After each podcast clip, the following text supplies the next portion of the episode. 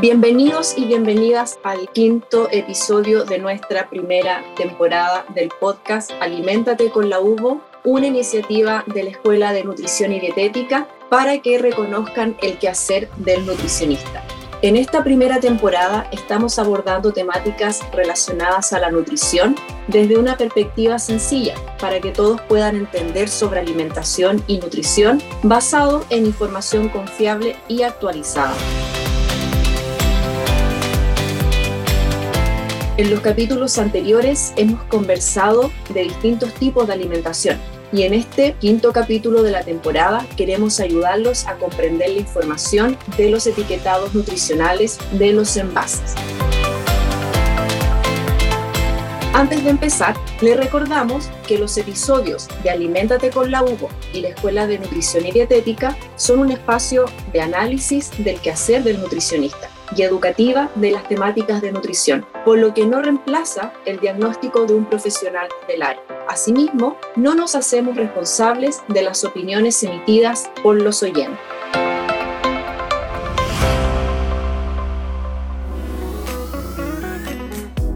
Hola a todos y a todas a este capítulo donde hablaremos sobre el etiquetado nutricional. Soy Jimena Rodríguez, directora de la Escuela de Nutrición y Dietética de la UBO y el día de hoy me estarán acompañando dos profesoras con amplia experiencia en lo que es etiquetado nutricional. Así que doy la bienvenida a la profesora Carolina Pino y a la profesora Andrea Rubio.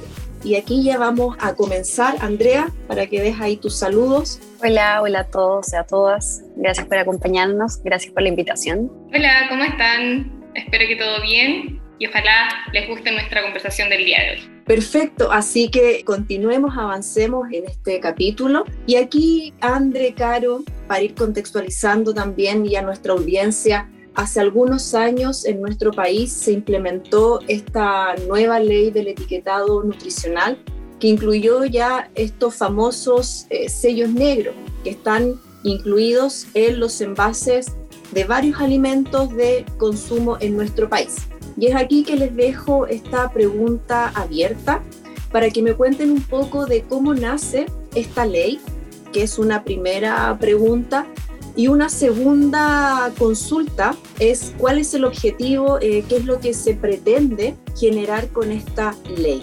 Bien, la ley de etiquetado, bueno, cuyo nombre oficial, digámoslo, es la ley 20.606 sobre la composición nutricional de los alimentos y su publicidad, eh, nace como medida pública de salud pública eh, de manera súper innovadora en los últimos años y lo más importante que no es solo en Chile, sino que a nivel mundial, cuyo objetivo principal es proteger la salud de los niños y niñas modificando los entornos alimentarios que los rodean, ¿ya?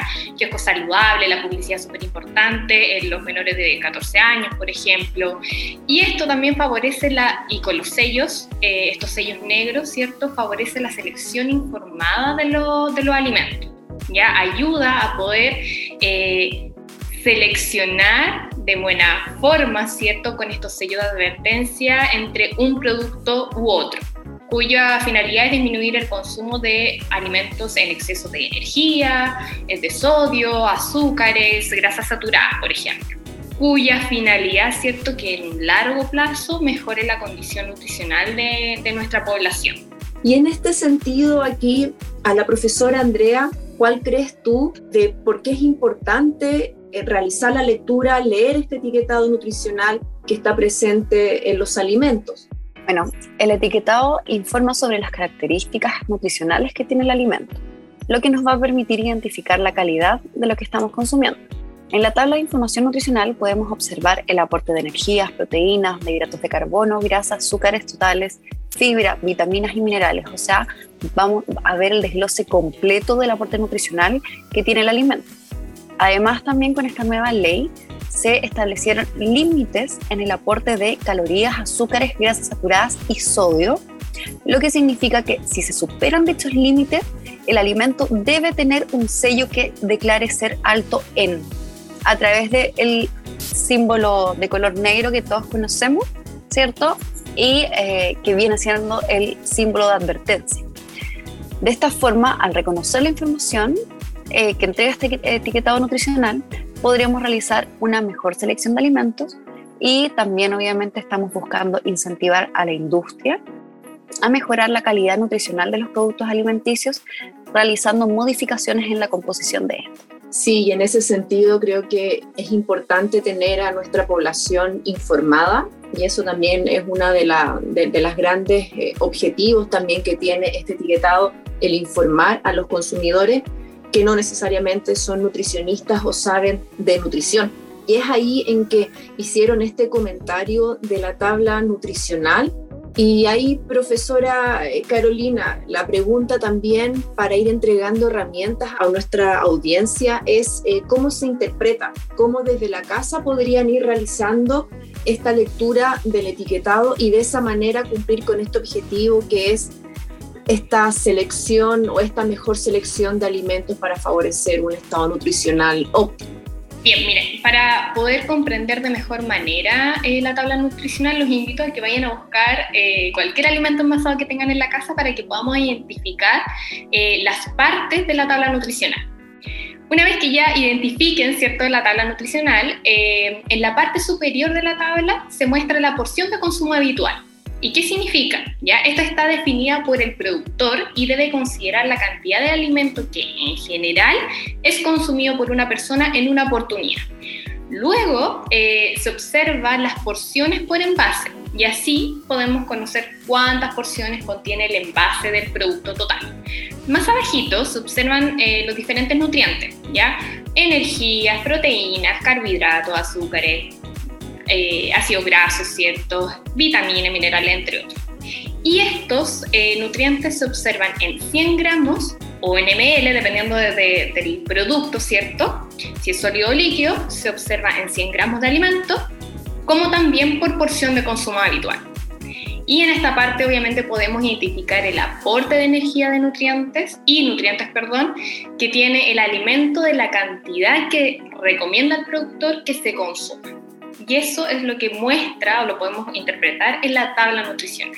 Qué interesante información, profesora Caro, para aquellos que nos están escuchando desde la casa, de cómo finalmente generar esta interpretación. Y otra cosa también no menor y que hay que considerar es en relación a los sellos y aquí, profesora Andrea, eh, mi pregunta va a cuándo se deben incorporar estos sellos y cuáles son los límites que se establecen por la ley para que un sello sea indicado como alto, por ejemplo, alto en calorías. Ya, a ver, el sello va a ir exclusivamente cuando es un alimento envasado que viene sellado desde su fabricación. Esto significa que no aplica para aquellos productos que uno eh, compra a granel. ¿ya? Entonces, cuando uno consume o compra un alimento que viene sellado y eh, debe tener sello cuando a este alimento se le va a agregar dentro de sus ingredientes azúcar, grasas o sodio. Entonces, si es que la incorporación de estos ingredientes hace que se supere el límite establecido en el reglamento sanitario de los alimentos, el producto debe llevar sello. En caso en que se le agreguen estos ingredientes, pero no se superan los límites establecidos en el reglamento sanitario de los alimentos, no debe llevar sello negro.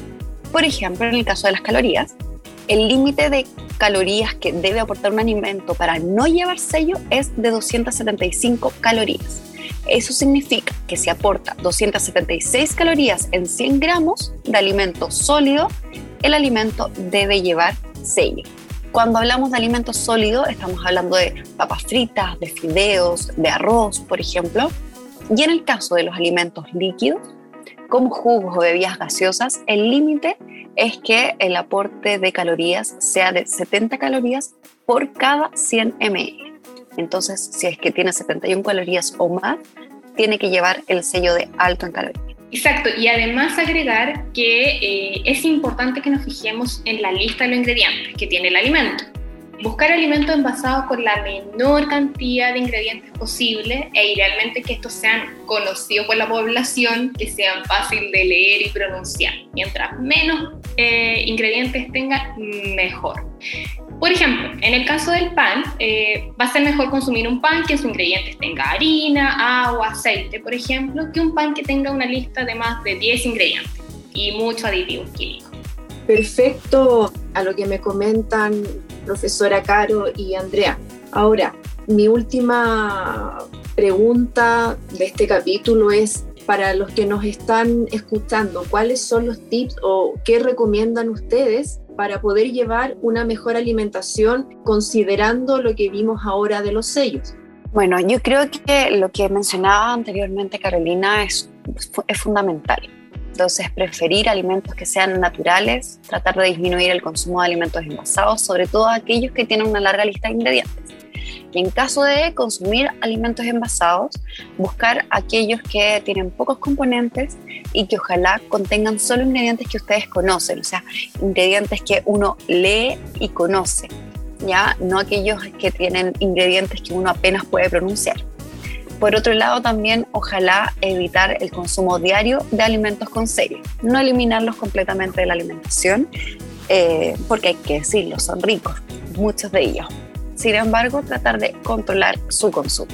Excelente, y ahí es volver a esta alimentación más natural, al consumo de frutas, verduras, legumbres, agua, lácteos, eh, y como han dicho las profesoras en, en este episodio, ir dejando este consumo de alimentos procesados. Por lo tanto, ya para ir cerrando, este capítulo, sin duda la implementación de la ley del etiquetado en nuestro país es una gran herramienta, una gran política pública, eh, pero sin embargo siempre también tiene cosas por mejorar o aspectos que se podrían ir revisando. Y en este sentido de mejora continua, les dejo a cada una de ustedes qué cosas revisarían, qué cosas mejorarían para ir en, la salud de la población en Chile?